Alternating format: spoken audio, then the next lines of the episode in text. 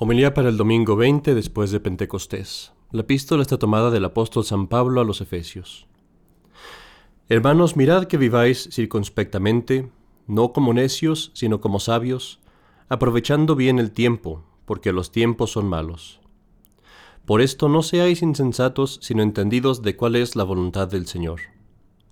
Y no os embriaguéis, que en el vino está la liviandad, Llenaos al contrario del Espíritu siempre en salmos, himnos y cánticos espirituales, cantando y salmodiando al Señor en vuestros corazones, dando siempre gracias por todas las cosas a Dios Padre, en nombre de nuestro Señor Jesucristo, sujetos los unos a los otros en el temor de Cristo. Continuación del Salto Evangelio según San Juan. En aquel tiempo había un cortesano hijo cuyo hijo estaba enfermo en Cafarnaúm, oyendo que llegaba Jesús de Judea a Galilea, salió a su encuentro y le rogó que bajase y curase a su hijo, porque estaba para morir. Jesús le dijo, Si no veis señales y prodigios, no creéis. Díjole el cortesano, Señor, baja antes que mi hijo muera.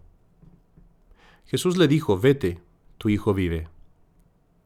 Creyó el hombre en la palabra que le dijo Jesús, y se fue. Ya bajaba él cuando le salieron al encuentro sus siervos, diciéndole, Tu hijo vive. Preguntóles entonces la hora en que se había puesto bien, y le dijeron, Ayer a la, a la hora octava le dejó la fiebre. Conoció pues el padre que aquella era la hora en que Jesús le dijo, Tu hijo vive. Y creyó él y toda su casa. En el nombre del Padre y del Hijo y del Espíritu Santo. Amén. Queridos hermanos, si ponemos atención al Evangelio de hoy, veremos que el tema que se trata especialmente es este, la virtud de la fe. En el Evangelio de hoy se nos dice pues la historia de este hombre que viene a pedirle a nuestro Señor un milagro. Pero contrario al centurión de quien leemos en otra parte, que le dijo a nuestro Señor, no es necesario que vengas a mi casa, basta que digas una palabra. Este hombre más bien insiste que nuestro Señor venga a su casa. Y esto por una falta de fe. Y es esta falta de fe lo que causa que nuestro Señor diga estas palabras. Si no veis milagros y prodigios, no creéis. Palabras, mis queridos hermanos, que necesitan que nos detengamos un momento a considerarlas. Porque parece implicar aquí, pues, que nuestro Señor considera aquella fe más valiosa que no está basada en milagros y prodigios. Ahora bien, hay un lugar para los milagros y prodigios, pero nuestro Señor quiere que le creamos por su misma autoridad, como veremos.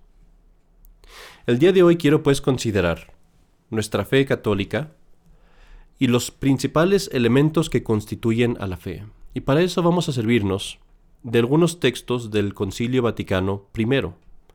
Digo Concilio Vaticano I, aunque es el único realmente que es válido, pero digo así para distinguirlo del Concilio Vaticano II, o lo que la gente llama Concilio Vaticano II.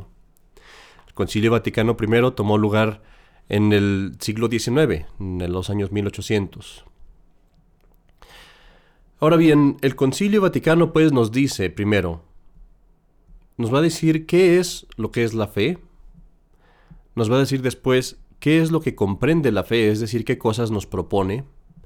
Y después nos va a decir por qué debemos de creer en la fe, cuáles son los motivos de credulidad. O de credibilidad, mejor dicho. Consideremos primero, pues, qué es la fe.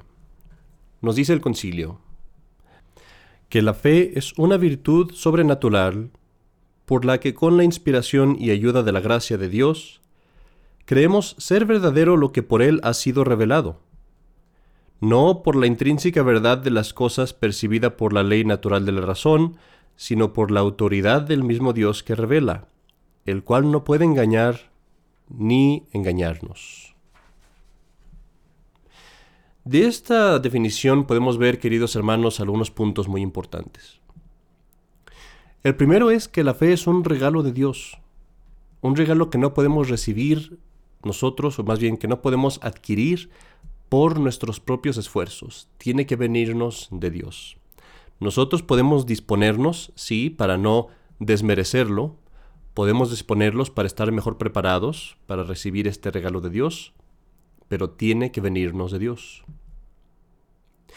Y es un regalo, digo, muy importante y muy hermoso.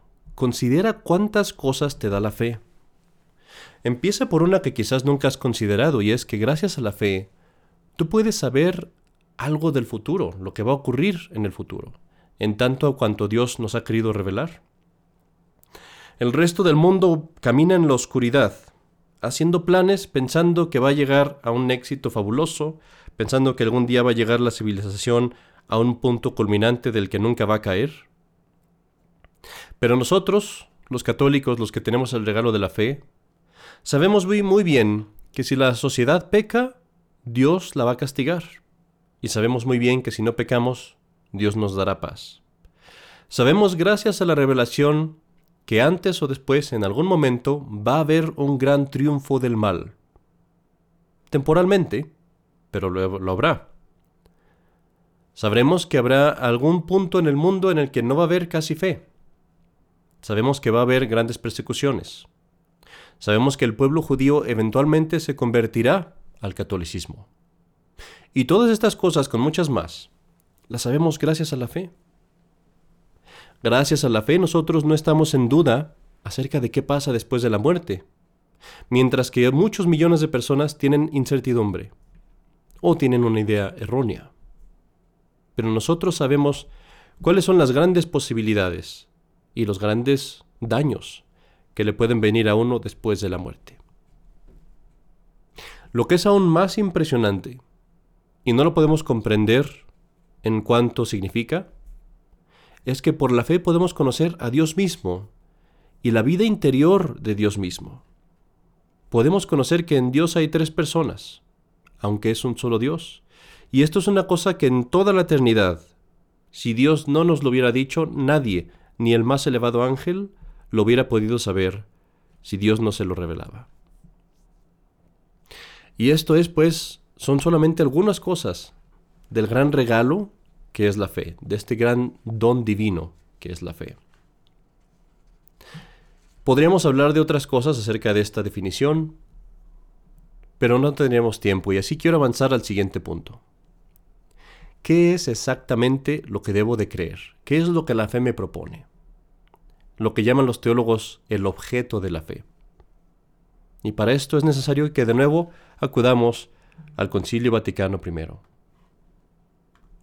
que nos dice, hay que creer con fe divina y católica todo lo que se contiene en la palabra de Dios escrita o transmitida por la tradición, y que la Iglesia, por definición solemne o por su magisterio ordinario y universal, propone como divinamente revelado. De esta definición, mis queridos hermanos, podemos sacar varias conclusiones. Primero, quiero que notemos en dónde está este cofre del tesoro, este almacén divino, donde podemos encontrar toda la verdad, toda la sabiduría de la fe. ¿En dónde está? No se nos dice que está en las escrituras solamente. Tampoco se nos dice está en lo que te dice este hombre o aquel hombre. Mucho menos se nos dice está en tus sentimientos, en cómo te sientes cuando oras, o en cómo te sientes cuando lees la Biblia, o en cómo te sientes cuando vas con este o aquel sacerdote. Nada de eso. Se nos dice está en la escritura y en la tradición, ambas formando la palabra de Dios, ambas inseparables, ambas complementándose una a la otra. No se pueden separar. Pero estas dos, como las propone la Iglesia, la Santa Iglesia Católica. Y este es el punto que muchas veces se nos olvida.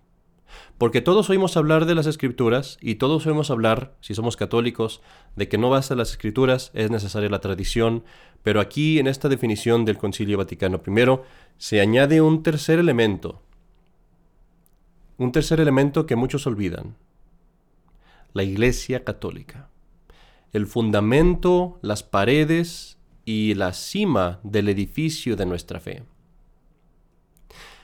Muchas veces escuchas decir que una persona tiene una gran fe.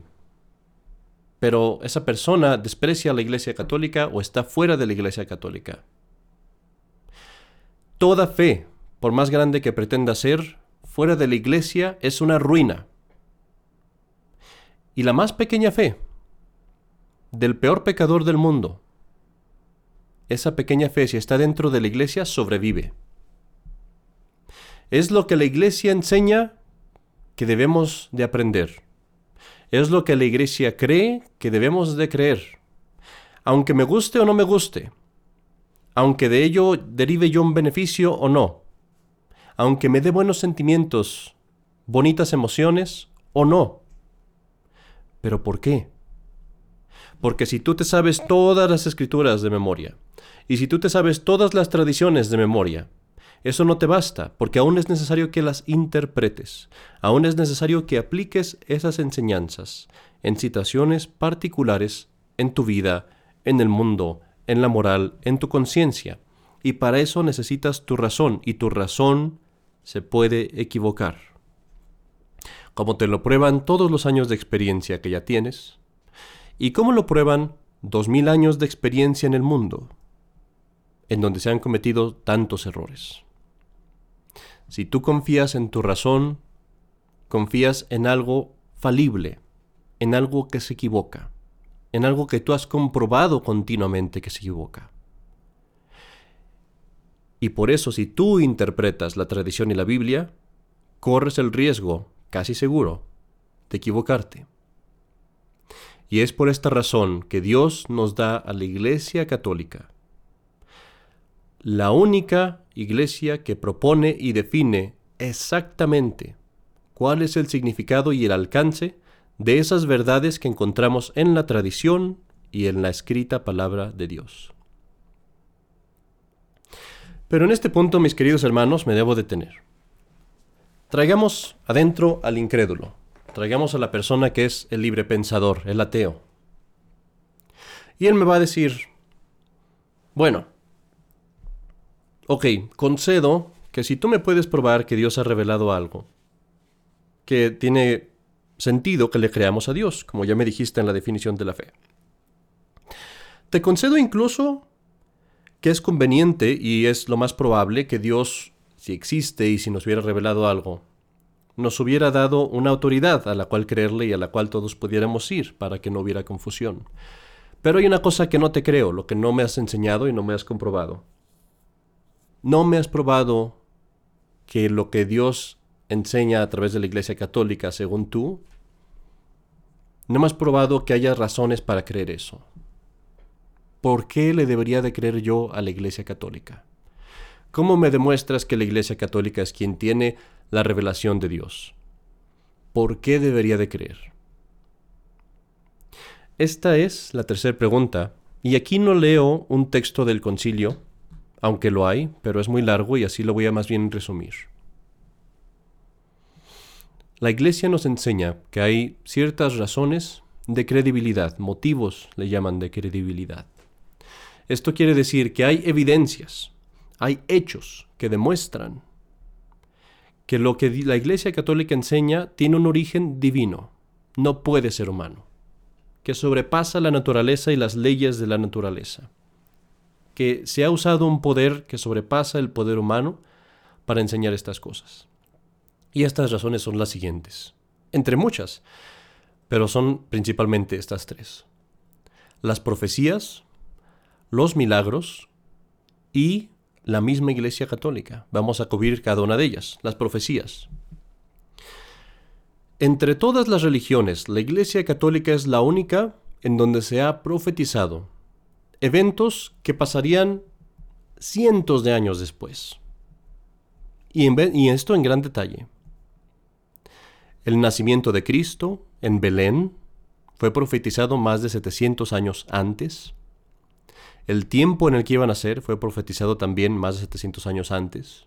Las circunstancias, la crucifixión de Cristo, sus azotes, que fue escupido en la cara, que iba a ser traicionado, todo eso fue profetizado con lujo de detalles, también más de ocho siglos antes de Cristo. La misma destrucción de Jerusalén fue profetizada por Cristo también con lujo de detalles 50 años antes que pasara. Y aquí es necesario, mis queridos hermanos, que añadamos que al hecho de la profecía se añade también las pruebas de la crítica. La crítica es la ciencia que estudia los textos antiguos. Y en base a ciertas razones se puede determinar si un texto es auténtico o no, si es verdadero o no, si fue forjado, es decir, inventado, o si es una verdadera relación. Y si tú analizas las profecías, es imposible que alguien las hubiera inventado, porque las profecías eran totalmente contrarias a lo que le hubiera convenido al profeta decir. Por ejemplo, si yo hubiera inventado una profecía acerca del nacimiento del Mesías, lo más lógico es que yo, hubiera dicho, que el Mesías iba a nacer en una ciudad importante, en Jerusalén, en la ciudad del rey. Pero no, la profecía pone el nacimiento del Mesías en una ciudad casi insignificante. Lo más lógico hubiera sido que yo dijera que el Mesías iba a nacer en un gran palacio, en grandes riquezas, y no es así. Se dice en las profecías que el asno reconoce a su rey. Lo más lógico hubiera sido que yo no profetizara a un Mesías que es derrotado, al que le escupen en la cara, al que le perforan las manos, al que lo traicionan sus amigos, al que nosotros mismos, los judíos, entregamos a los gentiles. Pero al contrario, las profecías nos dicen todo eso. Cosas que no solamente son contrarias a lo que uno imaginaría, sino que son opuestas a lo que uno preferiría decir y esto cumple perfectamente con las reglas de la crítica. La segunda prueba son los milagros. Y aunque nuestro Señor nos dice, el día de hoy, que nuestra fe no debe de fundarse especialmente en los milagros, que nuestra fe no debe tener solo eso como fundamento, sin embargo aquí no usamos la fe como un argumento para creerle a Dios, usamos la fe como un argumento para determinar que esta es verdaderamente la revelación de Dios. Y una vez que determinamos eso, sin ninguna duda, creemos todo lo que nos dice Dios. Y el principal milagro que tenemos en la fe es obviamente la resurrección de Cristo. Es el único fundador de cualquier religión que estuvo dispuesto a dar su vida para comprobar su doctrina. Y no solamente eso, que profetiza el tiempo de su muerte y dice además que después de su muerte él mismo resucitará por su poder. Y lo hace. Y esto también, si vemos los relatos, cumplen las reglas de la crítica. Porque si un apóstol estuviera inventando el relato de la resurrección de Cristo, hubiera añadido cosas más espectaculares, hubiera dicho que todos nosotros le creímos desde el principio, hubiera dicho que Cristo estuvo hablando con nosotros todos estos días y nos dijo todas estas cosas, y vemos todo lo contrario.